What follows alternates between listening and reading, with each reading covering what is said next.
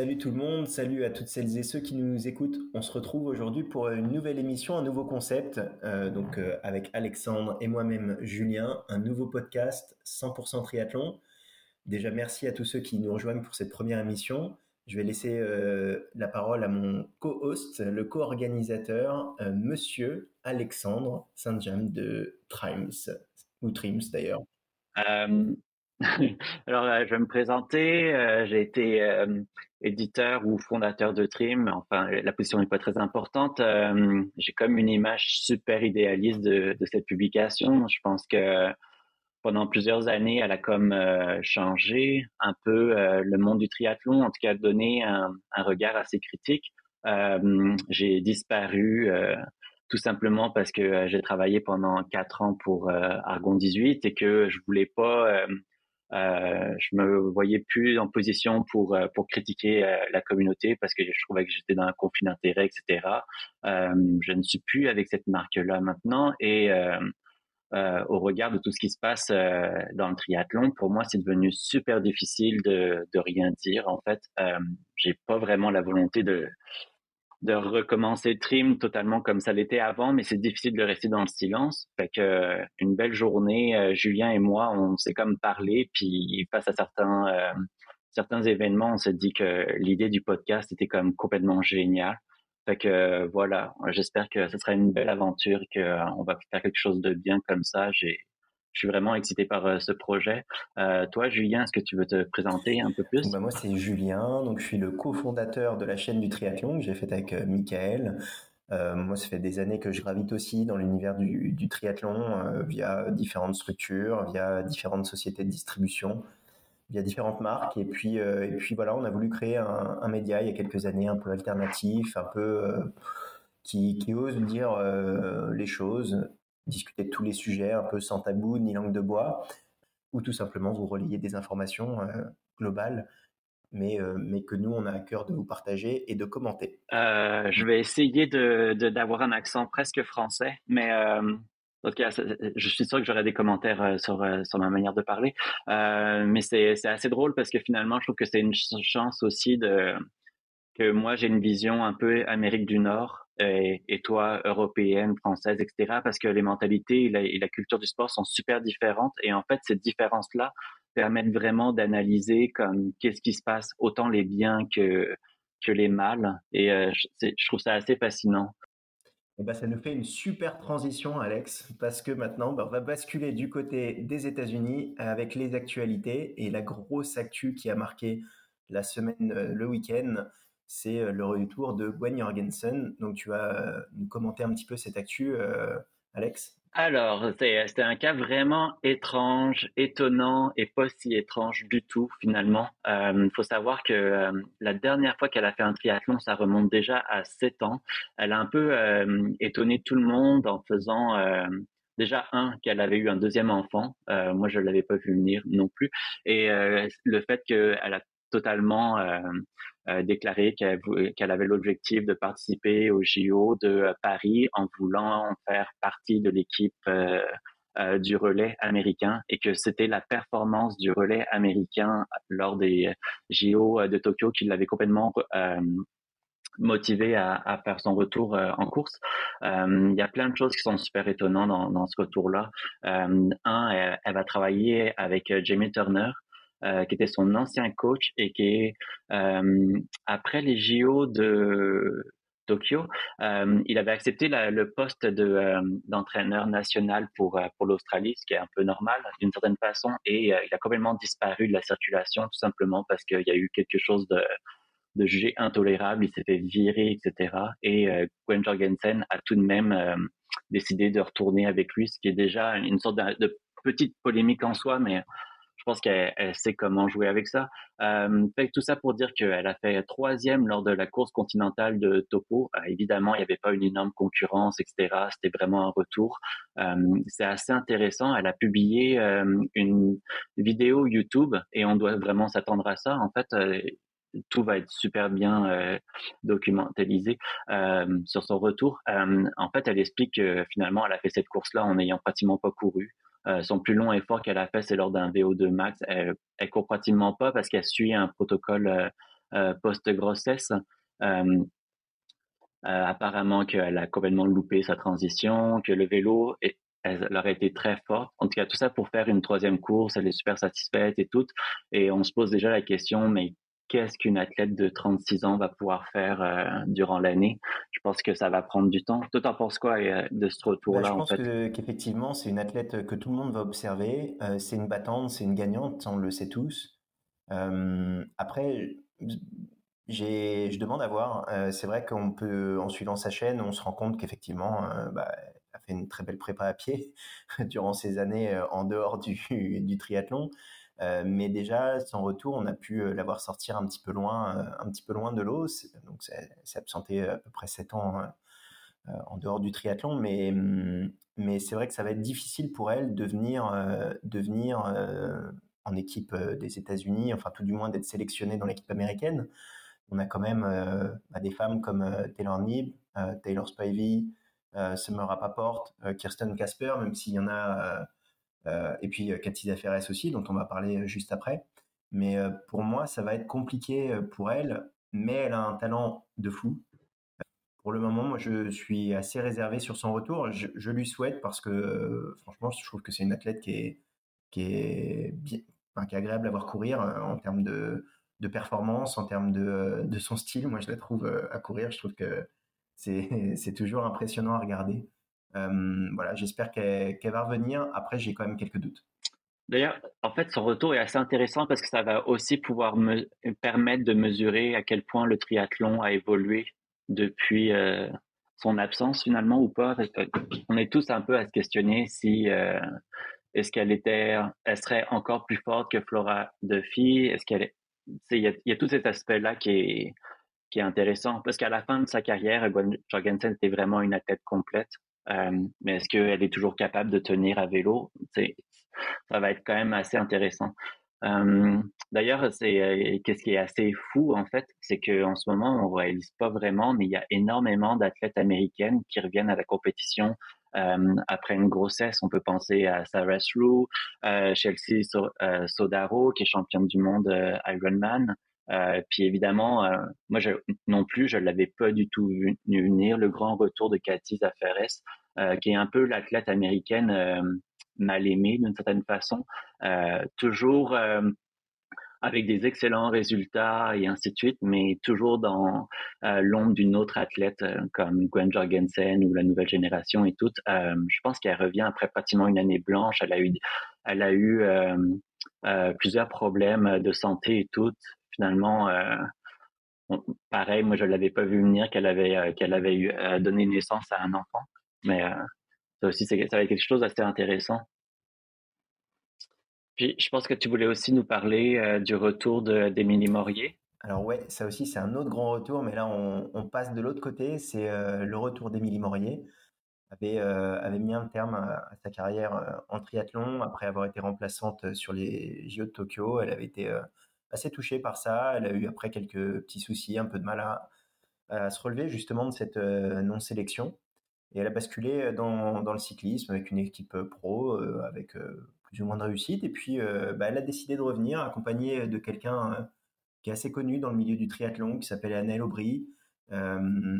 Et, donc, elle se lancera sur le Half de Lanzarote elle a basculé donc euh, vraiment euh, dans, dans, un concept vraiment euh, tourné vers le triathlon, vers la performance et l'aspect scientifique, comme, bah, comme tu pourras nous en parler d'Anaël, qui est, qui est quelqu'un qui a déjà travaillé sur des protocoles à, l'INSEP, par exemple, et qui a mis en place là, toute une organisation autour d'Emilie. Donc moi, j'y crois vraiment parce que c'est vraiment une battante pour la connaître et, et voilà, je, je, lui souhaite vraiment de réussir. Elle est, elle est maintenant à Bayonne à l'aviron bayonnais en club et euh, elle a mis toutes les chances de son côté pour, euh, pour un retour sur Alf, donc retour à Lanzarote. Ce sera pas sa course phare, ce sera une course euh, test pour elle.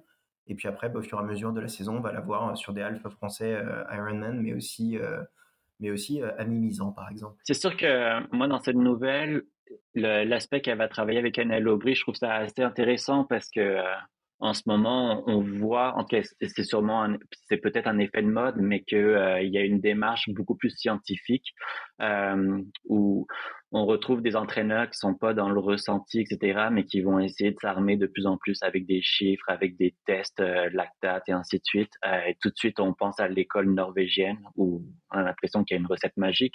Est-ce qu'elle existe? Est-ce qu'elle n'existe pas? Je sais pas. Euh, mais j'ai l'impression qu'il y, a un type d'athlètes qui ont besoin d'avoir des repères euh, qui sont sur des vraiment sur des chiffres pour voir leur progrès, pour être sûr de quand ils en font assez, pas assez, et ainsi de suite. Et ça peut changer totalement euh, la dimension émotionnelle, parce qu'il faut jamais oublier que à une certaine époque, on a beaucoup vanté euh, la dynamique des groupes, qu'il fallait absolument s'entraîner avec des athlètes très forts pour progresser, mais c'est souvent destructeur parce que euh, jour après jour, tu es en train de te mesurer à des athlètes qui sont meilleurs que toi et tu te demandes pourquoi tu n'es pas capable et c'est pas facile. En tout cas, moi, je veux vraiment suivre euh, son retour. J'ai vraiment impatience de, de voir euh, comment ça va, ça va se passer. Autre sujet très important dans l'actualité et qui fait déjà qui est source de, de longs débats, c'est le changement dans la manière de faire le classement mondial de la PTO. Euh, c'est complètement fou de se rendre compte déjà l'impact que a la PTO sur le triathlon. Donc, euh, le nouveau classement mondial, il va être euh, calculé désormais sur une sorte d'indice de performance avec trois facteurs. Pour 40%, c'est la position dans la course, 30% le temps de course finale et 30% basé sur le plateau, à quel point c'est dense ou pas. Ça a l'avantage d'être euh, beaucoup plus transparent parce qu'avant, euh, c'est assez drôle à dire, mais euh, les points étaient attribués selon une sorte d'algorithme calculé par une personne. À chaque fois, on ne comprenait pas exactement son calcul. C'était quoi l'influence du vent? Est-ce que si le parcours était plus long, plus court et ainsi de suite? En tout cas, ce qui est assez drôle, en fait, c'est qu'il n'y a rien de nouveau. Ça reprend des concepts qui sont qui existent déjà dans le golf, dans le tennis et ainsi de suite. Maintenant, le grand débat euh, face à ça, c'est que, euh, en gros, il y a plusieurs types d'épreuves. Je, crois qu'ils ont fait quatre catégories. Ça va du bronze au diamant. Euh, Alors, tu as, ouais, as, cinq catégories. Hein. Tu as de, de, diamond à bronze, en fait. Donc, tu as diamond, platinum, gold, silver et bronze pour les, pour les catégories. C'est ça. Et chaque catégorie a comme une sorte de base de points, 100 points pour diamond, à, à 70 pour euh, bronze, moi j'ai fait les calculs, j'ai regardé un peu. Qu'est-ce qui se passe, c'est que celui qui gagne une course bronze, qui est à peu près euh, euh, un 70.3 classique, qui veut dire pas, pas sans bourse augmentée et ainsi de suite, ça correspond à une 18e place en course Diamond. La course Diamond étant comme par hasard tous les Open PTO, soit les courses de leur propre circuit. Et en fait, qu'est-ce qui est un peu étrange dans tout cela, c'est que on a appris aussi cette semaine que euh, PTO allait limiter le nombre d'athlètes à leur course à seulement 30. Fait qu'en fait, c'est un peu une sorte de il va y avoir une sorte de disons un cercle fermé ou de privilégiés où il y aurait les 30 meilleurs athlètes selon leur classement qui a juste le droit. Euh, évidemment, si tu fais une 18e place à cette course-là, tu es vraiment avantagé comparativement à quelqu'un qui va qui va trimer fort pour avoir une gagner des courses 70.3. Euh, fait que ça c'est euh, c'est pas mal la source du grand débat en ce moment euh, à se questionner est-ce que les nouveaux athlètes, les nouveaux talents, etc. ont vraiment leur place en tout cas auront vraiment des opportunités pour euh, monter rapidement dans le classement ça va être assez compliqué. Pour les nouveaux athlètes euh, qui veulent intégrer euh, le circuit, euh, ça va être difficile pour eux d'aller chercher des points si pour aller dans les courses Diamond, bah, il faut déjà avoir des points. la solution, c'est éventuellement des wildcards, mais là encore, on se retrouve dans un système qui est assez opaque comme avant, vu que les wildcards vont être attribués bah, par PTO. Et là, en l'occurrence, dans l'actualité, on a vu d'ailleurs Yann Frodeno, donc euh, avoir sa, sa wildcard, ce qui paraît tout en soi très logique de voir euh, Frodeno sur une course PTO, mais qui à partir du moment où on met des règles, à quel moment on, on se permet de, de les enlever et pour qui?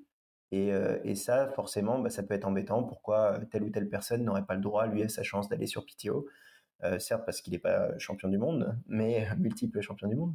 Mais voilà, pour moi, c'est un des, un des gros facteurs euh, qui, qui me fait dire que ce système peut créer peut-être deux castes de, de triathlètes, ceux qui font partie du top 30 ou du top 20 et ceux qui et les autres. On le voit déjà dans la communication d'ailleurs de, de PTO, qui, qui sur ses réseaux sociaux ne met en avant quasiment qu'une dizaine d'athlètes. Et ça, je trouve que c'est un des points qui est assez gênant pour une organisation qui, on le rappelle, à la base, était une organisation qui devait défendre les intérêts de tous les triathlètes professionnels et pas forcément d'une minorité. Donc, est-ce que c'est défendre tous les intérêts d'une majorité de, professionnels que de représenter que quelques-uns? Je suis pas sûr de ça.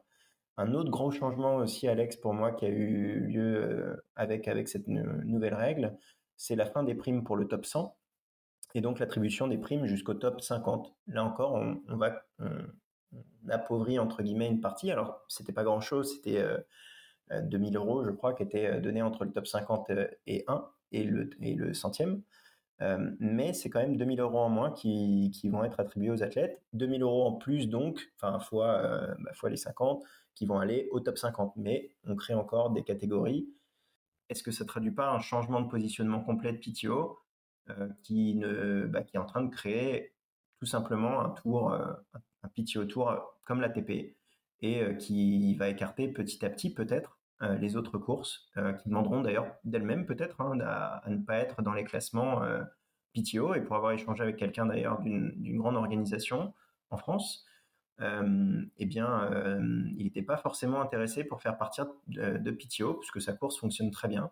Et pourquoi se mettre des contraintes à faire partir de PTO euh, si jamais on n'a pas de retour par rapport à ça? Et qu'est-ce qui est intéressant aussi, c'est que l'ITU s'avère très euh, euh, en combinaison avec tous les nouveaux circuits, alors qu'ils sont comme en concurrence. Ça, on va, on va, on va le voir après.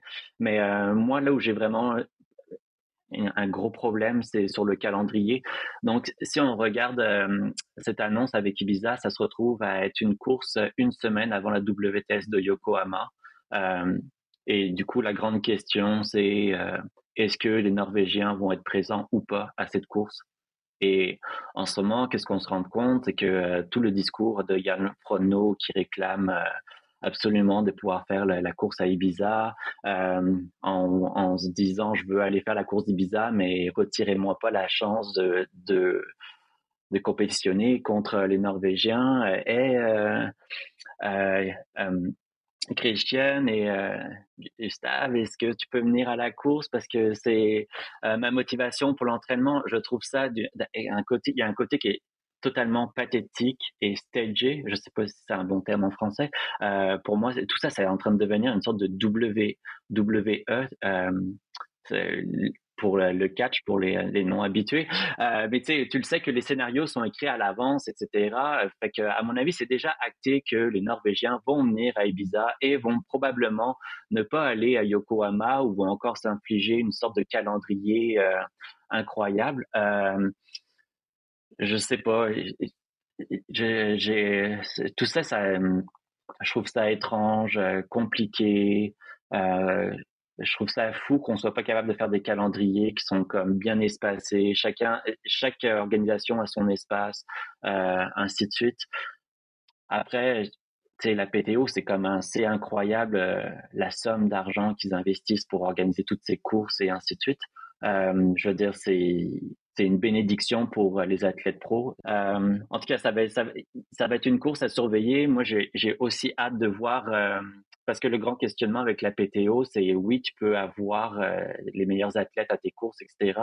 Mais si ton produit que tu diffuses n'est pas intéressant, ben, ça marchera pas. Puis pour le moment, de ce qu'on a vu, on n'a pas forcément vu des, diffusions vraiment intéressantes avec, avec des moyens placés aux bons endroits soit avoir des splits, avoir des caméras qui suivent pas juste les meneurs, avoir, il y a plein de choses à, couvrir là-dessus. Ouais, euh, il faut, je, je, voudrais quand même euh, aussi euh, signaler les points positifs pour moi quand même, hein, de, de, ce que là on était assez négatif en général sur ce nouveau système. C'est clair que plus de clarté, ça tu l'as dit tout à l'heure. il faut aussi noter que le 73 maintenant et le full sont quasiment au même niveau, alors qu'avant il y avait quand même une grosse disparité quand tu faisais du full, tu étais vraiment privilégié dans le classement et tu pouvais monter dans le classement. Maintenant il y a un bonus que de 5% au lieu de 10% euh, l'année dernière. Euh, là il y a la prise en compte de l'adversité aussi, qui n'était pas forcément le cas avant. Alors est-ce que c'est bien ou pas, ça c'est autre chose, mais je trouve que c'est pas mal dans la dans l'attribution des points d'avoir bah, une course où tu as les meilleurs mondiaux, c'est pas la même qu'une course où il y a moins de monde. Donc je trouve que c'est assez intéressant. Et puis ces fameux bronzes, etc. niveau, c'est aussi normalement étudié en fonction de la course, de ce qu'elle donne aux athlètes, la mise, par exemple le transport, le logement, les prize money, etc. Donc c'est je pense que ça peut être pas mal si tout le monde joue le jeu et donc c'est des avancées je trouve qui sont qui sont assez intéressantes et, hum, et pour moi c'est assez positif en général après il y a des petites choses qui vont pas mais je trouve ça assez positif en général Ok, on va passer à un autre sujet. Euh, le, week-end dernier avait lieu le Arena Swift Games. Est-ce que c'est le bon? Oui, euh, à Montréal. Euh, c'est un événement. Moi, je me suis déjà exprimé euh, sur le, sur euh, sur le sujet en disant que c'était complètement fou de faire des courses euh, à travers le monde pour faire de l'homme traîneur et du tapis roulant. Que pour moi, c'était un format qui est, qui, est, synonyme de Covid. puis c'était très bien avant, mais maintenant, ça a pu sa place. Encore une fois, je ne comprends pas pourquoi euh, l'ITU s'associe à, ces événements, sachant que la course est présentée une semaine avant Abu Dhabi. Ça ne fait aucun sens, surtout que l'idée de la Super League, je veux dire, c'est c'est pas euh, pas un circuit de développement, c'est un circuit qui veut euh, ramener, en tout cas proposer les meilleurs athlètes au monde et ainsi de suite. En tout cas, dans le cas de Montréal, et pour moi c'est presque intéressant, les stars, elles n'ont pas fait de sacrifice, elles ne se sont pas présentées. Et du coup, la manière de vendre euh, euh, l'événement, de réussir à attirer une, certaine foule locale et ainsi de suite, ça a été d'attirer euh, Lionel Sanders, la grande star Ironman reconnue pour pour tout donner.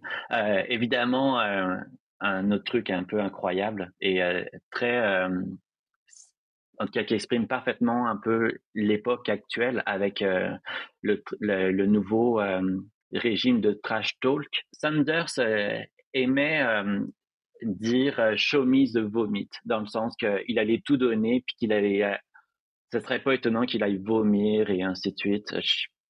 En tout cas, je suis un vieux con, je trouve ça pas de classe. D'un côté, est-ce qu'on a besoin d'avoir ça et ainsi de suite? Est-ce que c'est de cette manière-là qu'il faut vendre le sport? Peut-être, peut-être pas. J'en sais rien. En tout cas, euh, c'est qu'est-ce que j'ai un peu de la difficulté à, à m'exprimer sur le sujet de cette course, etc., parce qu'elle a lieu chez moi, à Montréal, que je trouve ça incroyable, que je trouve qu'on est des enfants pourri gâtés, parce qu'on a euh, un Ironman, une, euh, une course 70.3 à Mont-Tremblant, qui est juste à côté de Montréal, qu'on a une WTS à chaque année, puis que maintenant, on avait le besoin d'avoir une Super League. Euh, je veux dire, au bout d'un moment, trop, c'est pas assez. Puis c'est super pour Montréal, mais j'ai pas l'impression qu'on a cette communauté de fans de triathlon qui vont se déplacer à ces événements et ainsi de suite. C'est quelque chose qui va arriver, mais qui prend énormément de temps à développer, tu sais, comme qu'il y ait vraiment beaucoup de monde passionné par ce sport-là, etc. Euh, au final, ces courses-là, elles ont lieu parce qu'on est dans le sport tourisme, c'est sa vie avec des subventions. Euh, des différents gouvernements, etc. Ça existe. Je veux dire, cet argent-là, il est donné. C'est comme ça, c'est comme ça.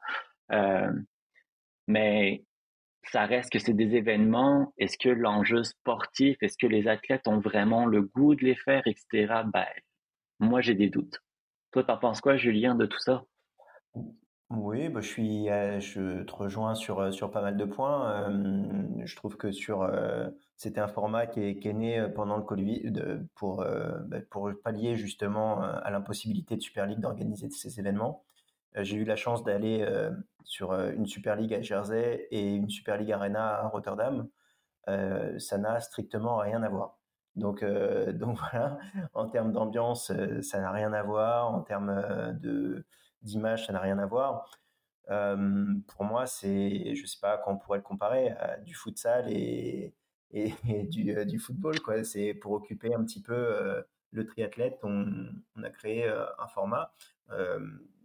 Pourquoi pas Écoute, moi, ça me, voilà, si plus on parle de triathlon, on va dire plus, plus je suis content. Donc, qu'une épreuve comme ça se fasse, je trouve ça plutôt pas mal si ça vient pas cannibaliser euh, des subventions, hein, comme tu disais, pour d'autres, et ça c'est un peu peut-être le point un petit peu dommageable. C'est la façon de le, vendre et de le présenter qui, je trouvais un petit peu plus embêtante, comme tu l'as dit, avec Sanders qui était vraiment, vraiment mise en avant. L'avantage, c'est que Super League l'a pas forcément filmé tout le temps que, voilà, que faire un focus sur lui. Je pense que ça aurait été une erreur. On a quand même vu les autres athlètes et je trouve ça plutôt pas mal.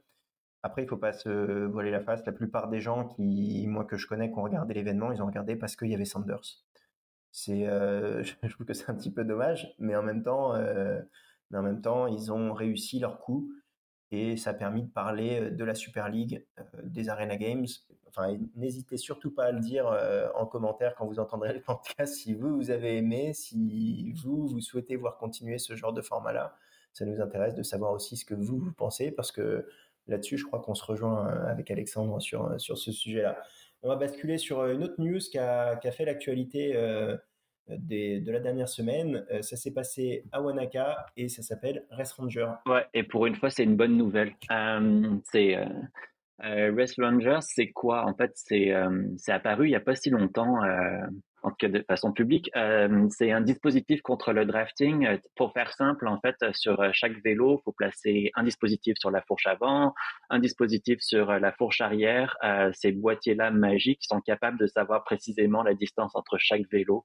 c'est une technologie qui est assez simple. En fait, c'est la même chose qui est, qui est utilisée avec AirTag. Euh, chaque chaque dispositif émet des ondes entre eux, ça fait quelque chose d'un peu magique. Puis voilà, ils ont une cartographie parfaite.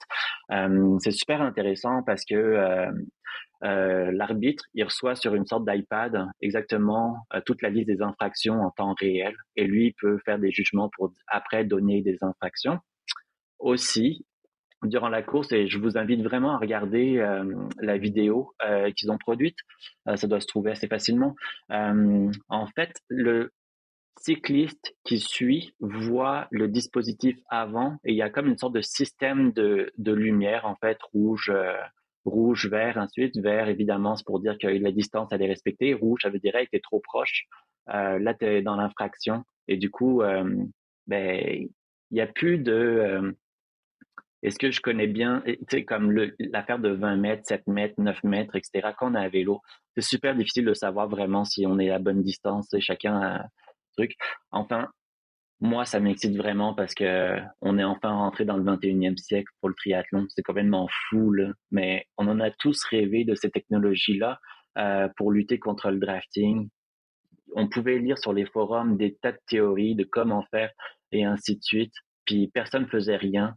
Qu'est-ce qui est incroyable en plus, c'est que l'ITU, Ironman, etc., ils savaient que ça détruisait le sport, tout ce qui était drafting, et ils ont absolument rien fait. Au final, c'est deux gars de Nouvelle-Zélande qui ont développé ça. Euh, c'est des noms assez connus, en fait. Euh, c'est James Avery et euh, le second, c'est Dylan McNeese. Ouais, qui sont deux athlètes euh, qui sont euh, qui sont reconnus parce qu'ils étaient dans le circuit ITU. Euh, moi, je connais bien James Elvery. Il m'a parlé de son aventure et tout. c'était c'était un de ces athlètes néo-zélandais qui était très proche de Laurent Vidal et il m'a tout le temps parlé de, de Lolo comme une une inspiration pour ce projet-là parce que tout ce qui est électronique, etc penses que ça va être facile à développer, puis tu fais face à tellement de bugs, de complications et tout. Tu sais, c'est le projet où tu te dis que tu vas jamais voir la lumière euh, du tunnel à la fin. Puis il me disait tu à chaque fois à, quel point tu sais, il pensait à, Lolo parce que lui, c'était, il lâchait jamais rien, quoi. Tu sais, c'était comme. Puis finalement, euh, c'est ça. Le projet existe. Ils ont finalement fait euh, deux deux courses et tout semble fonctionner parfaitement. Le feedback des athlètes a été super positif. Euh, fait que je, je, pense que tout va s'accélérer très rapidement pour eux maintenant parce que dans un avenir très proche, là, je veux dire, aucune course majeure pourrait devrait euh, se tenir sans ce dispositif-là. Il y aurait plus de, de polémique euh, après course. Pas sûr que euh, n'ait pas encore des des histoires d'arbitrage comme on a pu avoir par exemple avec Sam Long au cours d'un dépassement. Le, le, boîtier Race Ranger aurait aurait sonné quoi qu'il arrive et l'arbitre aurait quand même donné sa décision. Donc, euh, est-ce que ça réglera euh, quelques litiges? Je suis pas sûr. Euh, par contre, je suis, je suis aussi très enthousiaste de ce système parce que bah, ça va limiter le drafting et ça va surtout faire peur aux gens. Ce qui est malheureux, en fait, c'est qu'on en arrive là. C'est, un peu le point que je trouve embêtant, c'est qu'on on en arrive là parce que bah, trop d'athlètes jouaient un petit peu avec les règles et pas vu, pas pris. C'était la règle pour beaucoup. Bah, maintenant, Race Ranger va permettre de, dire là, tu es trop près et c'est marqué sur c'est marqué sur ma tablette tu pourras pas contester c'est indiqué c'est clair et net il y a la petite lumière tu peux pas contester après, on verra, euh, on verra l'utilisation. Est-ce que euh, les organisations l'utiliseront? Elles pourront toujours. Je suis pas convaincu. J'espère hein, que Ironman, etc., l'utilisera sur ces, enfin, sur ces championnats du monde, par exemple. Est-ce qu'ils se cacheront pas sur le fait de dire non, mais on laisse voilà la technologie à côté, il faut que ça reste humain. Bon, on verra. Après, moi, j'espère que ce sera utilisé partout et et je souhaite plein de réussite à cette société qui, a enfin, comme tu dis, sorti un système qui, qui va faire du bien. Après, en amateur, bah, je pense pas que ça arrivera. Euh. Dans leur plan d'affaires, je sais qu'il y a une volonté de vendre le système pour les amateurs, mais ils sont très conscients que ça pourra pas être pour tous les amateurs et qu'il y aurait une sorte de division un peu compétitive annoncée à l'avance. Et là, moi, je pense que c'est peut-être là où il va y avoir le plus de problèmes parce qu'on sait très bien que mathématiquement, c'est pratiquement impossible de respecter les règles. Dès lors qu'il y a des compétitifs et qu'il y a une trop grande diversité, ben, les distances ne peuvent pas être tenues, puis ça va être comme ça. En tout cas, tout ça est à suivre. Euh, maintenant, on va faire euh, nos trois points qui sont nos vrais débats qu'on a eu euh, récemment, que c'est des sujets qui sont pas forcément liés à l'actualité, mais des tendances longues, etc. Euh, on se le cachera pas. L'affaire des trois points, c'est aussi une sorte d'hommage à l'after-foot. Je pense que ni moi ni toi, on a envie d'être un Daniel Riolo du triathlon. Même si je pense que déjà certains ont une sorte de relation amour-haine avec moi parce que je dis certaines choses et, ainsi de suite. Mais en tout cas, j'essaye de faire ça avec humanité, d'essayer d'écouter les mondes et ainsi de suite. puis je suis vraiment excité encore par euh, cette rubrique parce que j'ai des choses à dire et, euh, c'est un peu ces sujets-là qui me donnent tout le temps, qui me font réfléchir à, à Trim, à quel point il faudrait que je me bouge parce que c'est des sujets qui sont trop importants et que j'aime pas comment ils sont pas euh, euh, euh évoqués. fait le premier point, et c'est vraiment important pour moi, c'est Léo Bergère et le manque de reconnaissance face à son titre mondial sur ce sujet, je suis sur le cul total. Moi, je connais Léo Bergère depuis un petit moment, puis je me rappelle, euh, tu sais, il y a des moments dans la vie là qui sont gravés dans ta tête et ainsi de suite. Euh, j'avais eu la chance d'aller à la grande finale de, de, Chicago quand il était encore un athlète junior et il avait réussi à avoir une médaille de bronze de mémoire la course avait été reportée à cause de l'orage, ainsi de. Ça avait fini super tard et tout. Et euh, il avait eu sa remise des prix. Il, était là avec sa médaille, puis il était venu me voir en, en pratiquement me suppliant de prendre une photo de lui avec sa médaille pour euh, graver ce moment-là, parce que finalement, personne de la fédération était resté pour pour ça parce que euh, oui, ils étaient partis parce qu'il fallait qu'ils aillent préparer les cours du, du jour d'après, puis ensuite et tout. Mais tu sais, j'étais comme honoré un peu d'être dans ce moment-là en me disant, tu sais, c'est quelque chose de marquant, cette photo-là et tout. Je me rappelle, c'était dans la nuit, la photo avec le zoom, ça donnait son impression, ça avait, on a l'impression que c'était un personnage de trône et tout. Tu sais, le gars toujours super humble, silencieux et ainsi de suite je, je me le cacherai pas, je suis un grand fan de Léo Bergère.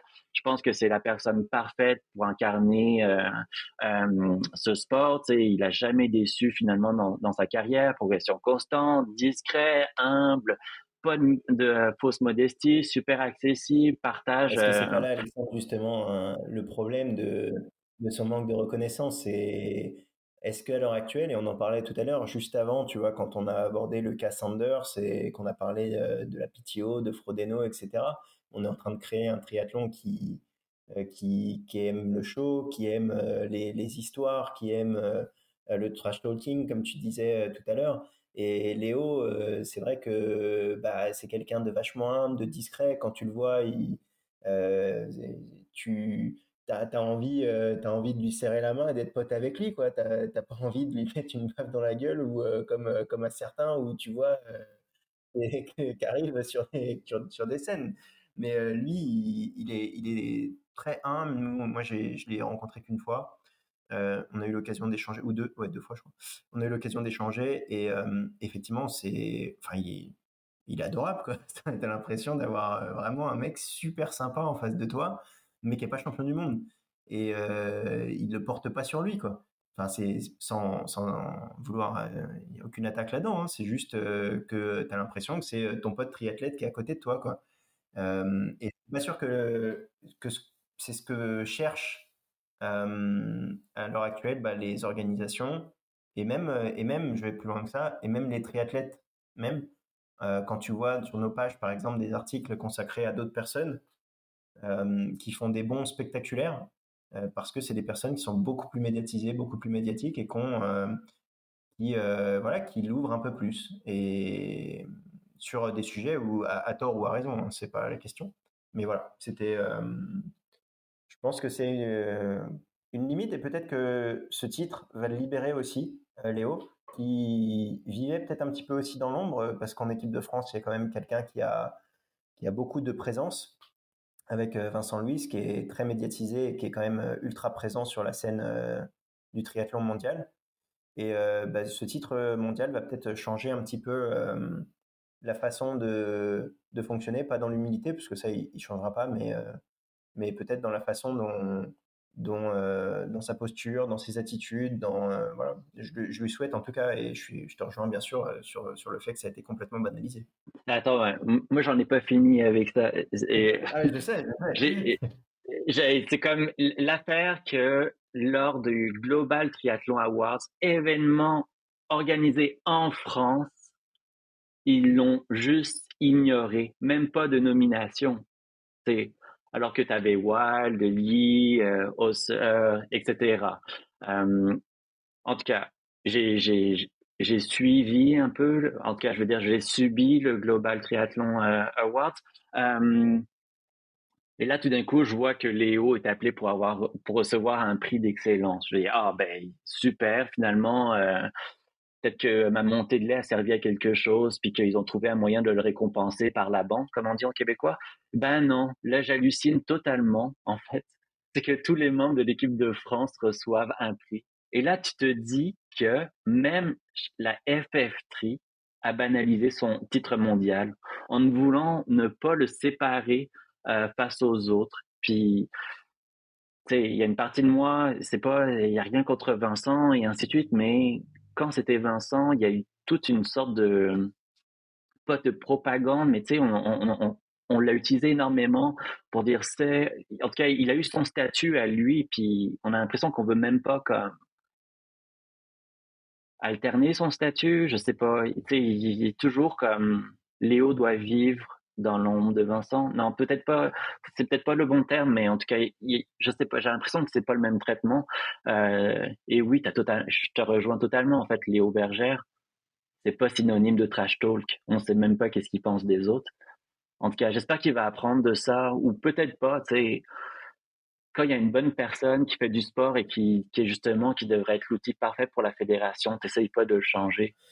C'est à nous de de mieux le comprendre. Après, pour avoir été un petit peu euh, en contact avec l'organisation euh, des Global Triathlon Awards, euh, a priori, c'est vraiment les enfin, une partie de l'organisation française qui a cherché à récompenser les Français parce que à la base, ils étaient complètement ignorés de de l'organisation générale, on va dire. Euh, et, donc, effectivement, euh, qui était euh, en partie dirigé par Super League. Hein, on peut voir d'ailleurs, ça, ça, aurait pu faire l'objet d'un autre podcast, mais maintenant ça remonte. Donc, on va, on, va, passer sur les GTA. Mais c'était effectivement, je suis d'accord avec toi, c'était un titre qui a complètement été banalisé. On a vu les athlètes prendre position d'ailleurs sur les réseaux sociaux avec des messages. mais où est Léo Where is Léo euh, avec euh, Cassandre Beaugrand par exemple, Vincent Louis aussi, euh, plein d'athlètes qui ont mis des messages, ou d'autres internationaux d'ailleurs, hein, d'autres pays, qui, qui sont manifestés sur les pages de World Triathlon d'ailleurs, parce que le premier pointé du doigt, on disait que la FF3 a banalisé son titre, mais c'est aussi World Triathlon, parce qu'on était sur un événement World Triathlon, qui a banalisé son titre mondial et qui n'a pas mis de champion du monde, enfin de, le champion du monde masculin, puisque Duffy était dans, le, dans les féminine, je crois. Et mais je pense qu'elle a gagné la tête de l'année en plus de Défi. Ou, non, non, c'est exactement ça. Ça montre à quel point c'est encore plus paradoxal en fait. mais bon, voilà, hum, c'est incroyable de ne pas avoir mis un champion du monde dans, dans cette organisation. Et tu sais, moi, ce que je trouve le plus drôle dans tout cela, c'est que, est-ce que tout ce qui vient de se passer pourrait pas inciter euh, Léo à faire une course de, PTO? Parce que dans les fêtes, là, je, vais sûrement paraître pour le plus grand fan de l'eau bergère euh, au monde et ainsi de suite, mais il euh, n'y a personne qui va me faire croire que Gustav Iden ou Christian Blumenfeld sont assurés de battre Léo Bergère sur cette distance-là. Euh, et puis c'est aussi pour ça que je suis très je suis très excité par euh, la future saison de l'ITU parce qu'on va revoir ces duels-là. Euh, c'est Gustav Iden et il n'a jamais battu Léo Bergère sur une distance olympique.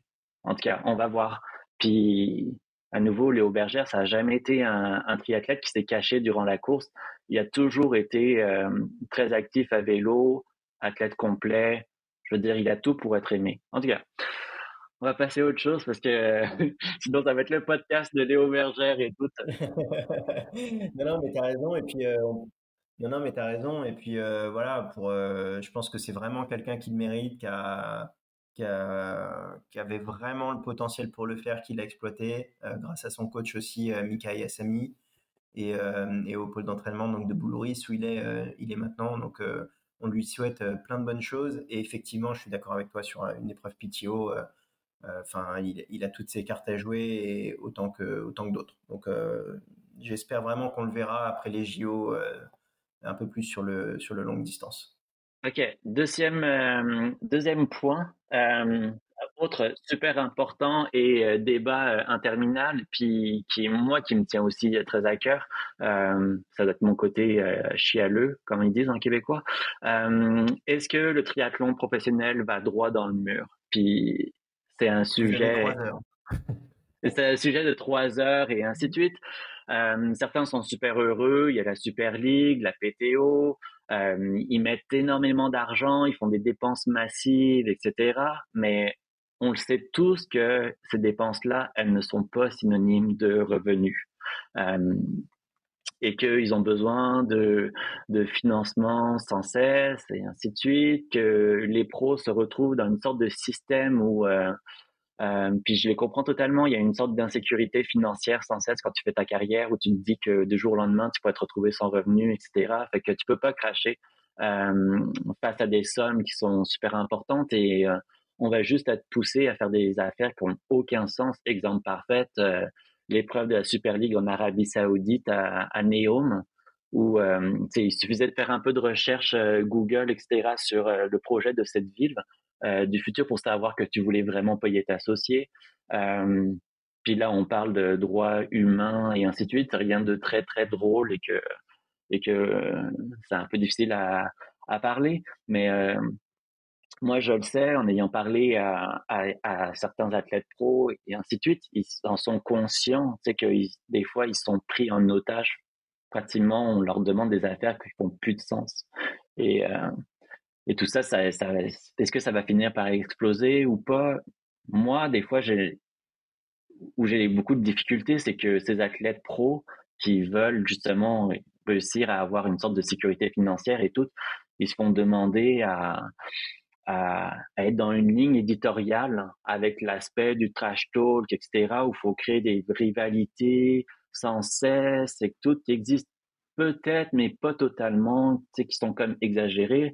On se retrouve encore à nouveau dans le scénario de la WWE où il faut faire l'histoire absolument, où les community managers sont sont surexcités. Euh, je sais pas, une communication pour demander qui est le parti animal des triathlètes et qui va se révéler à Ibiza. Ok, tu encore, ouais, je suis un vieux con assumé, mais je me pose des questions face à ça. Et moi, là où j'ai vraiment énormément de difficultés dans tout cela, c'est que on le sait tous, la Super League puis la PTO, ça peut s'arrêter du jour au lendemain, dès lors qu'il n'y aura plus de cash ou que quelqu'un s'en serait finalement rendu compte que non, il n'y aura pas de diffuseur qui va payer des millions pour pour mettre ces courses-là et qu'il y aura en tout cas que les amateurs ils ne payeront pas pour regarder ces, ces, ces courses-là. Je veux dire, le modèle économique, c'est quoi? Moi, je comprends pas, je sais pas.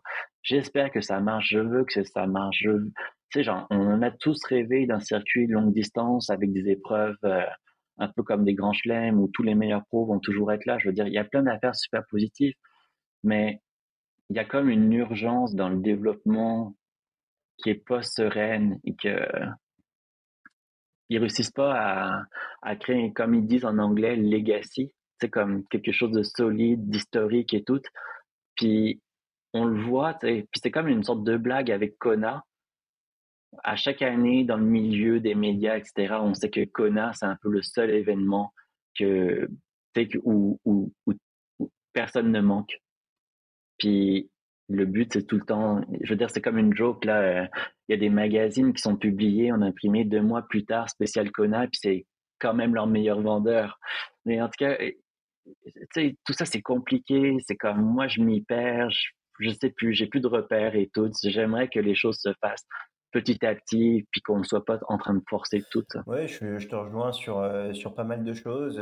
c'est vrai que la Super League montre typiquement le, montrer la voie entre guillemets d'une nouvelle organisation qui est vraiment tournée vers euh, les apports massifs de, de finances et donc euh, se tourne vers des pays bah, qui ont euh, ont l'argent et, donc l'Arabie Saoudite pour Neom pour la Super League. Est-ce que est-ce que ce alors voilà moi j'ai pas du tout aimé non plus que la Super League aille là-bas, que ce soit effectivement comme tu l'as dit pour les valeurs qui étaient représentées par Neom mais euh, mais c'est aussi euh, pour euh, l'ambiance. Il n'y pas du tout de public. Le parcours, c'était limite un parcours gravel. C'était censé être la grande finale. Au final, bah, c'était plutôt un bid. Et sur les réseaux, d'ailleurs, ça a été assez commenté comme ça. je crois qu'ils sont passés complètement au travers de cette finale. Et, j'espère qu'ils referont pas la même chose après. Mais comme tu l'as dit, il faut, des apports financiers pour ces organisations pour qu'elles existent.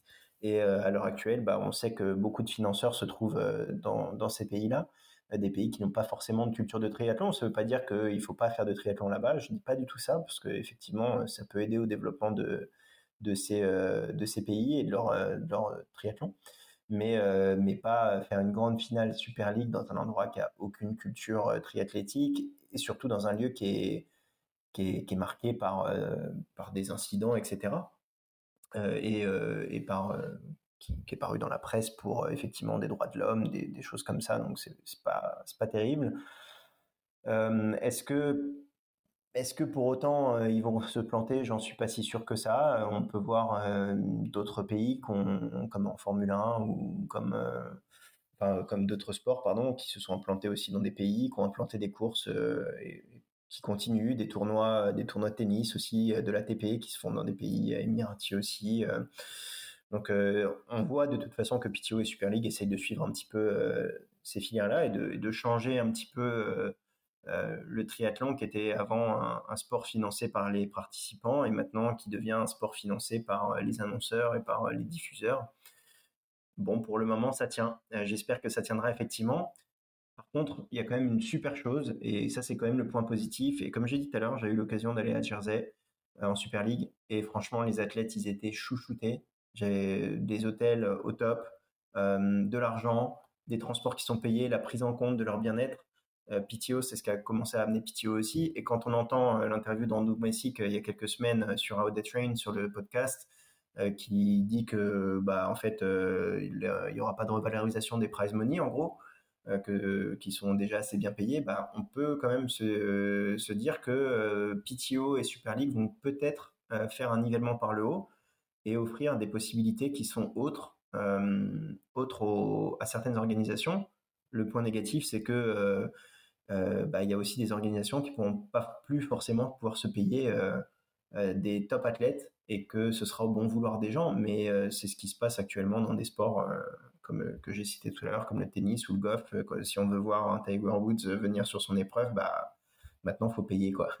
Et, euh, et c'est un peu dommage parce qu'il y a peut-être des épreuves qui pourront plus voir, euh, plus offrir, euh, plus offrir la venue de champion du monde ou parce que parce que ça va élever, mais c'est la professionnalisation. Et je pense que ça, c'est un bien, le nivellement par le haut des courses de PTO et de Super League, j'y crois assez. Après, le modèle, est-ce que c'est bon? Ça, par contre, je suis un peu plus circonspect comme toi. Mais tu vois, c'est un bon point que tu apportes. Puis c'est drôle. Euh, ce week-end, j'ai lu un article euh, de Ponton Magazine, qui est une revue ultra spécialisée sur l'ITU, etc. Et c'est un peu triste, mais c'était son texte d'adieu d'une certaine façon, parce que la publication va arrêter.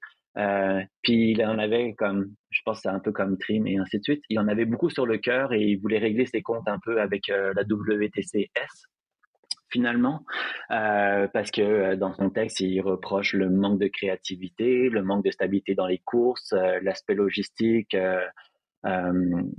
toutes des choses qui sont assez connues. Et moi, ça m'a fait réfléchir. Et là, j'ai commencé à analyser les choses. Là, tu regardes, effectivement, Leeds, qui était une super belle course et ainsi de suite, qui a attiré énormément de monde, n'existe plus. Bermuda, qui était une super belle course, euh, qui a attiré énormément de monde. Oui, c'est comme un peu isolé, etc., mais c'était un événement incroyable, parcours incroyable, etc., n'existe plus. Euh, et j'ai pensé aussi à Edmonton. Edmonton étant une ville euh, très isolé au Canada. On oh, pas glamour, en tout cas, il y avait une communauté assez présente qui a organisé un triathlon pendant au moins plus de dix ans, je pense, de WTCS. Et euh, au bout d'un moment, l'organisation qui était qui est restée la même, elle a fait le pari de arrêter euh, l'ITU pour passer en PTO. Ils ont organisé euh, l'Open canadien en, en, se disant probablement, en tout cas, c'est mon interprétation, qu'ils allaient faire énormément d'argent avec euh, les groupes d'âge parce que ça allait être une, course de niveau euh, Ironman et que du coup, ils devaient s'attendre à 2500 inscriptions, etc. Euh, finalement, qu'est-ce qui est arrivé? Il n'y en a pas eu 2500, il y a dû y avoir 400 personnes au départ. Une sorte de flop, poum, PTO Canada n'existe plus. Et du coup, euh, quelque chose qui a été euh, très long, un événement historique, etc., n'existe plus du tout. Et ça vient encore rappeler la WTCS, ITU. Je comprends plus qu'est-ce qui se passe. On en a parlé pendant tout le podcast. Genre, ils soutiennent des courses alternatives, mais au final, ils viennent, ils sont tous en concurrence parce que euh, on en parle aussi souvent du, de l'aspect sport washing, utiliser des villes pour essayer de comme, en tout cas, tenir des courses dans des places un peu isolées, politiquement euh, décriées amener ces courses-là, ça permet toujours de, de changer l'image, d'avoir quelque chose d'un peu plus positif, ouverture du monde. Euh, donc c'est quelque chose d'intérêt, puis ça reste une économie comme les courses ITU. il y a aussi des ouvertures de courses. Hein. On a quand même eu la Super League Toulouse qui a eu, euh, qui a eu un, un, bel effet. On avait du monde, etc. Donc on, pourrait c'est le côté euh, positif, tu vois, qu'on soit pas négatif pendant toute notre classe, tu vois, parce qu'après, euh, sinon, euh, un auditeur avec la corde au cou, c'est pas un bon auditeur, quoi, il n'y en a plus après. C'est sûr, mais tu sais, mon point, c'est qu'en fait, il, y a tout, que ce soit la Super League, la WPTO ou l'ITU, ils sont tous en train de courir après les mêmes les mêmes villes. Tu sais, ils ont besoin de villes qui vont dépenser du cash pour pour pour obtenir leurs courses. Ils ont tous des promesses en ce moment, tu sais, c'est comme tu vas au restaurant, puis tu as un menu, puis tu vas choisir qu'est-ce qui t'intéresse le plus. Puis c'est ça. Euh, au final, moi, je trouve que euh, l'ITU avait comme une, une, recette parfaite, etc. Elle a jamais su évoluer. Euh, puis tout est en danger. Mais en tout cas, c'est mon aspect vieux con, c'est mon aspect qui veut peut-être pas du changement et tout. Encore une fois, moi, j'ai rien contre la Super League. Ben, en tout cas, la Super League peut-être un peu plus. Euh, la PTO, je trouve que c'est super, etc., que c'est intéressant. Après, euh, je suis très étonné de l'inactif. Ironman est comme mort face à, à ça. Puis, genre, on sait juste pas qu'est-ce qui se passe. Et ça permet justement d'enchaîner avec notre dernier sujet des trois points, euh, qui est sûrement euh, quelque chose que beaucoup savent déjà. Euh, c'est le Kona stop ou encore d'une certaine façon. On a tous appris euh, dans les derniers mois que euh, Ironman avait décidé de séparer sa course en deux en, en tenant une année les hommes ou, les femmes là-bas. La première année sera effectivement les femmes et que le grand bénéficiaire de cette nouvelle décision finalement c'est Nice puisqu'il va recevoir dès 2023 le championnat du monde Ironman pour les hommes. On a vu, puis je pense que toi aussi, tu reçois souvent des emails et tout, avec des pétitions et tout, à dire à quel point c'est scandaleux que Kona s'arrête de cette, non pas s'arrête, mais qu'elle évolue de cette manière-là, et ainsi de suite. et je pense, c'est drôle parce que je crois qu'on a tous les deux le, le même positionnement, en fait. on est presque content de cette nouvelle-là puis c'est juste qu'on est face à un fait accompli. Euh, faut arrêter de penser que Iron Man voulait arrêter Kona ou déménager Kona ou ainsi de suite. La réalité, c'est qu'ils se sont fait prendre à leur propre piège. L'événement est devenu trop gros euh, pour la ville et que c'est la ville qui ne veut plus de la course d'une certaine façon parce que la réalité a changé. il y a une économie qui a complètement changé à Kona. Avant, c'était une manière de remplir la ville pendant, pendant deux semaines pour eux, mais maintenant, ils n'ont plus besoin de cette course-là. Euh, c'est le phénomène euh, Airbnb. En plus, euh, dès lors qu'il y a les demandes, euh, les prix explosent et que c'est devenu tellement cher pour, pour n'importe qui d'aller faire le voyage à Kona que c'est pas bien pour le sport parce que ça devient comme totalement inaccessible.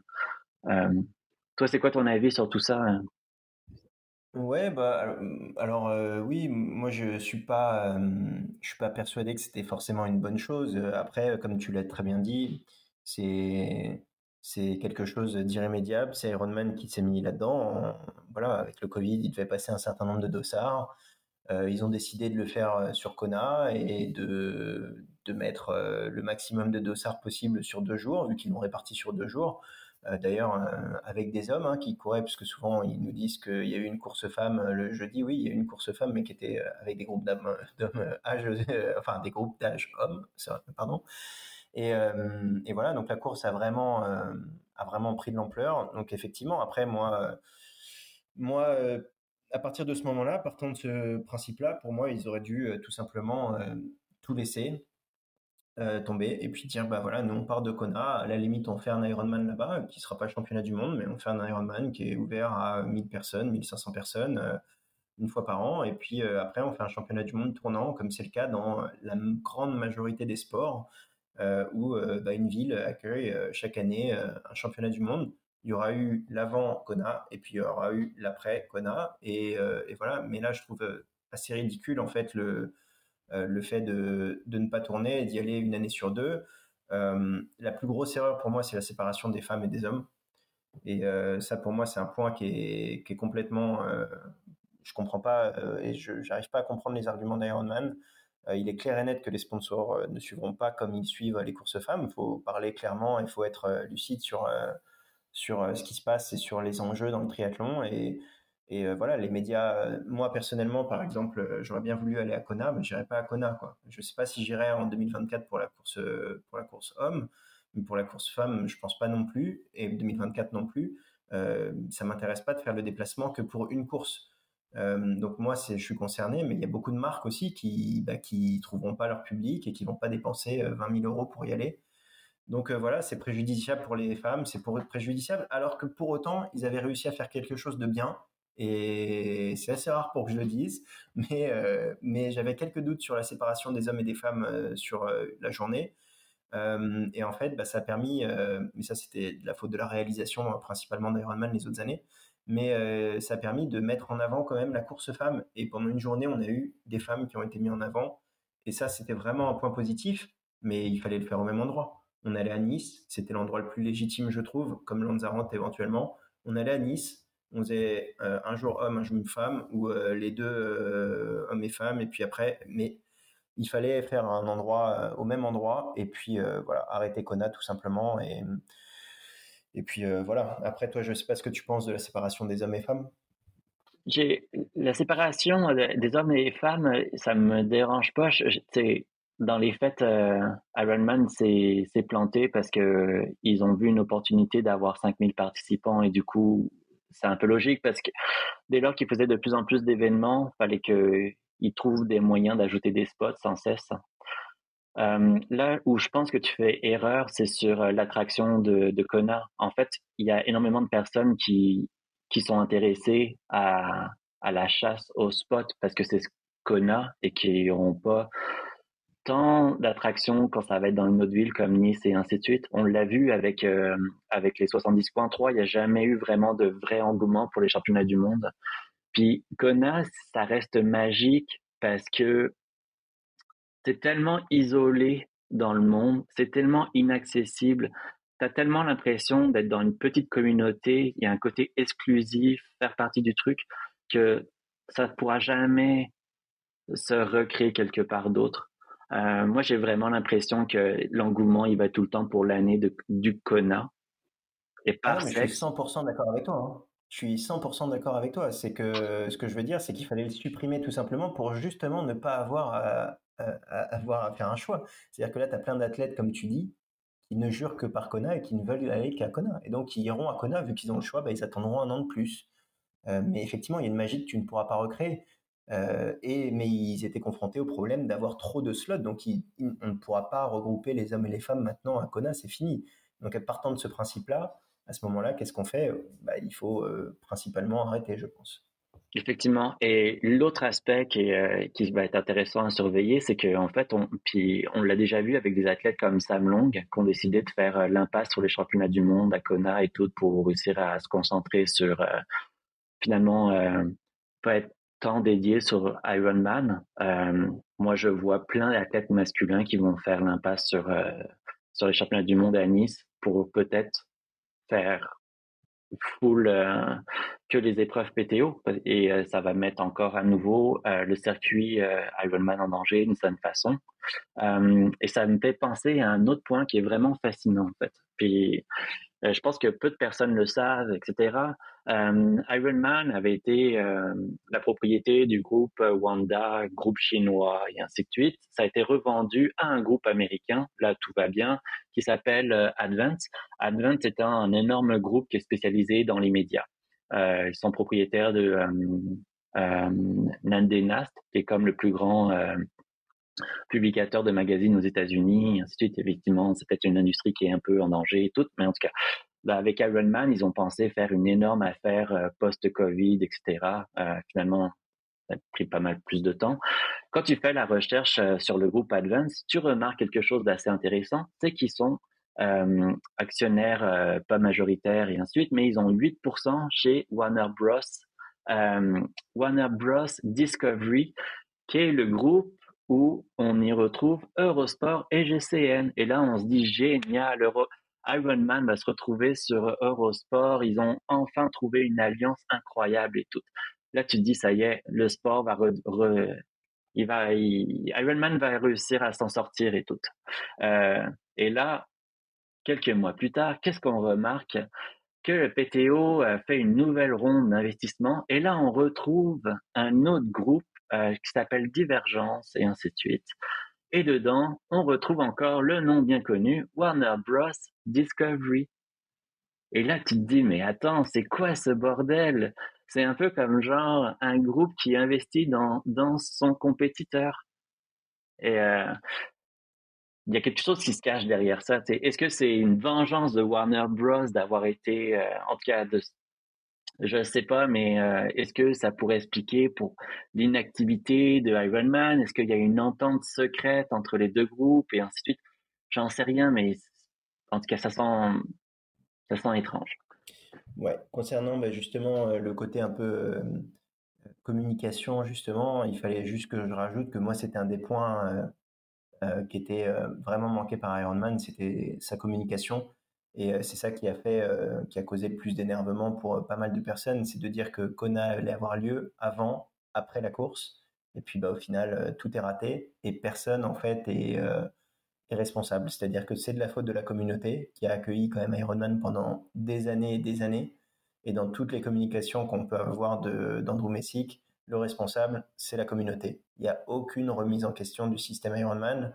Euh, ce qui est quand même assez étrange et surprenant pour une société américaine où justement généralement les CEO sont quand même euh, euh, responsables pour des choix, mais là apparemment c'est pas pour eux.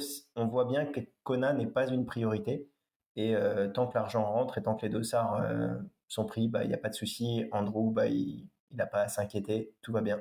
voilà, on verra dans les années qui viennent ce que devient Ironman.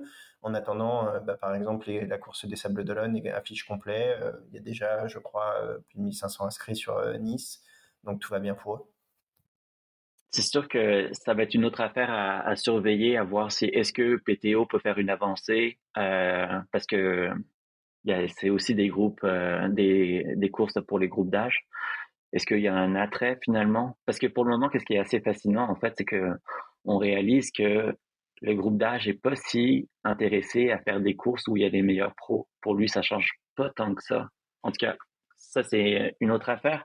Euh, on va passer euh, à la fin de ce premier podcast euh, avec l'actualité de cette semaine. Finalement, c'est quoi qu'on va suivre Donc évidemment, en tout cas moi, je ne louperai pas, mais pour rien au monde, la première course de la WTCS. Euh, soit à Abu Dhabi, c'est toujours une étape super importante parce que c'est le début de la saison, que les athlètes ils veulent se mettre en confiance, euh, ils ont ils ont trimé fort durant l'hiver ou pas, euh, mais en tout cas ils ont besoin d'être déjà sur une sur une poussée positive et en plus on est à nouveau dans le processus olympique. Le processus olympique, c'est quoi? Ben c'est simple, tu marques des points et tout pour réussir à à obtenir ton dossard olympique, le dossard olympique étant euh, la place au départ des Jeux olympiques et non ta sélection, et la sélection étant une autre chose. Sauf que qu'est-ce qu'on va remarquer, c'est que pour des nations comme les États-Unis, euh, l'Australie et ainsi de suite, il n'y a pas vraiment de danger pour euh, le dossard olympique, mais face à la densité, ben, il faut réussir à avoir, à avoir le meilleur classement possible pour obtenir un départ ou dont un départ lors des épreuves qui sont euh, qui servent euh, de sélection. Euh, j'ai pas lu encore tous les critères de sélection, mais c'est sûr qu'il y a le test event à Paris. Généralement, si tu fais un top 3 ou top 8, tu es automatiquement sélectionné pour ta nation. Euh, fait que c'est ça. Ça va, ça va être assez important à suivre tout ça. Euh, à l'inverse, et c'est assez habituel, la France présentera que trois athlètes au départ lors d'Abu Dhabi avec Louis, Louis Coninx et Bergère. Euh, j'ai l'impression que la France est déjà dans une sorte de système euh, de pensée où ils veulent juste aligner des cadres. Il n'y aura pas vraiment de concurrence et tout. honnêtement, moi, je ne sais pas si toi, tu connais la situation, Julien, parce qu'il y a d'autres athlètes qu'on pense qui auraient pu prendre le départ, qui ont déjà eu des expériences en WTCS. Euh, bah, il y a Pierre Lecor qui aurait pu prétendre, euh, mais généralement, en fait, la, la France n'aligne pas quatre triathlètes, que ce soit chez les femmes ou chez, chez les hommes. Euh, et je, t'avoue que je ne sais pas trop pourquoi. c'est vrai qu'ils alternent assez fréquemment. Et sinon, généralement, la politique de la Fédé, c'est souvent de faire, de mettre des podiumables. Et, et les prises d'expérience se font sur des coupes du monde ou des coupes d'Europe, plus que sur des WTCS. Euh, un choix du DTN euh, assez souvent, hein, peut-être des questions de moyens, de budget, je sais pas trop. Euh, mais effectivement, moi, c'est aussi ce que je vais suivre le week-end prochain avec voilà une, belle course à Abu Dhabi qui devrait faire qui devrait promettre beaucoup de choses. On attendait Blumenfeld, mais il sera finalement absent. Alors est-ce que justement il, il fait un focus sur PTO Est-ce que vraiment il sera là pour les JO A priori, oui. Gustav Iden sera présent. Euh, sur euh, Abu Dhabi. Euh, mais Blumenfeld, voilà, étonnant de ne pas le voir effectivement sur une première WTCS pour marquer des points. Et puis, mais bon, peut-être que en Norvège, j'ai pas lu les conditions pour la Norvège. peut-être que pour lui, il, va peut-être demander à Yann Frodeno de l'appeler une wildcard pour participer aux Jeux Olympiques. Je sais pas, il y a peut-être un, storytelling qui va arriver. mais pour moi, ouais, ça va être, voilà, il va y avoir Alexis et Dan Wild à regarder. Et, et, pourquoi pas aussi, j'aimerais bien qu'il explose un peu, ce soit, enfin, dans le bon sens, c'est un Jawad Abdelmoula qui représente le Maroc et qui est un formidable coureur et qui progresse d'année en année. Donc, pourquoi pas un jour sur des formats sprint le revoir si jamais ça nage pas trop fort et qu'il n'y a pas des groupes trop éparpillés. Mais bon, voilà, s'il peut sortir avec un I ou quelque chose comme ça, parce qu'on est sur un format sprint. Et donc, tout le monde, enfin, ça crée vraiment des différences, d'autres dynamiques. Donc euh, moi, je mettrais une pièce quand même sur Wild et puis, euh, et puis on verra. Moi, tu vois, je vais mettre une pièce sur euh, Morgan Pearson, qui est comme un Américain qui, selon moi, est dans une classe totalement à part point de vue course à pied. et avant une blessure qui l'a comme qui l'a éloigné du circuit. je pense qu'il avait couru un demi-marathon en 1.02, un truc complètement stratosphérique et tout. Euh, fait que là, il devrait être de retour. Pour moi, ça, va être euh, l'athlète à, surveiller et ça pourrait être celui qui va un peu mêler les cartes dans une sorte de confrontation euh, très attendue entre les différents Français. Parce qu'on se le cachera pas, Louis, Coninx peuvent toujours être, sont toujours à chaque course des potentiels médaillables, en tout cas podium. Et puis après, on va tout le temps retrouver des Edenois, des Alexis. Euh, c'est sûr que on verra pas Christian Blumenfeld, mais euh, moi je suis vraiment impatient de voir euh, l'impact qu'aura eu cette période-là de longue distance. Est-ce que ça, ça va avoir un impact négatif, positif? Je pencherais plus pour le négatif, mais ça c'est moi. puis j'ai aussi l'impression que le triathlon a comme évolué depuis Tokyo on verra. Est-ce que j'ai tort? Est-ce que j'ai raison? Euh, Malheureusement. Hein, enfin, je mettais une pièce sur Wild tout à l'heure, mais derrière Léo, hein, bien sûr. Hein, on, va miser sur Léo Bergère pour conserver son titre. Euh, après, il y aura, bah, il y aura aussi euh, la course, la ou avant féminine, la course des femmes. là aussi, on a des belles chances avec Cassandre qui a toujours été assez, assez efficace sur du sprint. Et puis surtout, euh, moi, euh, la révélation de l'année 2022 euh, pour moi, qui est Emma Lombardi, entraînée aussi par Mikaïa Ayastami, pardon, il m'excusera, le même entraîneur que Léo, qui a toutes ses chances avec les absences quand même de, Flora Duffy, par exemple, qui sera qui est absente, et aussi Taylor Knip. Donc, donc ça laisse quelques places, mais il y aura toujours Georgia, qui, est toujours présente, et Bess aussi, Bess Potter. Ça risque d'être compliqué. D'ailleurs, je, voudrais souligner pour euh, Emma Lombardi que ce qui est vraiment fascinant, c'est que si on regarde euh, les autres athlètes françaises, euh, elles ont eu des cheminements très mouvementés. Alors que Emma Lombardi, ça a toujours été comme des résultats très constants. Puis, on n'est pas comme dans, dans des abandons, etc. Elle a toujours été capable de faire, elle, a cette faculté de faire euh, des grandes courses à chaque départ pratiquement. Puis ça, c'est, c'est pas donné à tout le monde cette faculté-là. En tout cas, j'espère que. On lui euh, souhaite. Hein, elle est assez jeune et puis euh, et puis voilà. Mais je pense que c'est vraiment une un grand potentiel du triathlon du triathlon français et je lui souhaite vraiment beaucoup de choses sur une Bon, on va voir. C'est une première. On va justement voir les forces en présence. Léonie est toujours aussi capable de sortir euh, des cours stratosphériques euh, quand on l'attend pas et, parfois elle nous surprend euh, vraiment bien. j'espère pour Léonie aussi qui a changé de club là, qui est passé de Poissy à, Versailles. Ça changera pas grand chose pour la WTCS, mais ça va peut-être lui permettre de se libérer un petit peu de tout ce qui était D1, etc. pour pour sa prépa. Je pense qu'il y a eu aussi un changement d'entraîneur. oui, il y a eu changement d'entraîneur. Elle était avec, euh, euh, avec la famille, avec Stéphanie Gros, je crois. Et euh, mhm. maintenant, je ne sais plus avec qui elle est, pour être honnête. mais effectivement, elle a changé d'entraîneur également. Et tout comme les hommes, finalement, la fédération est vraiment dans une sorte de, de titularisation de cadre.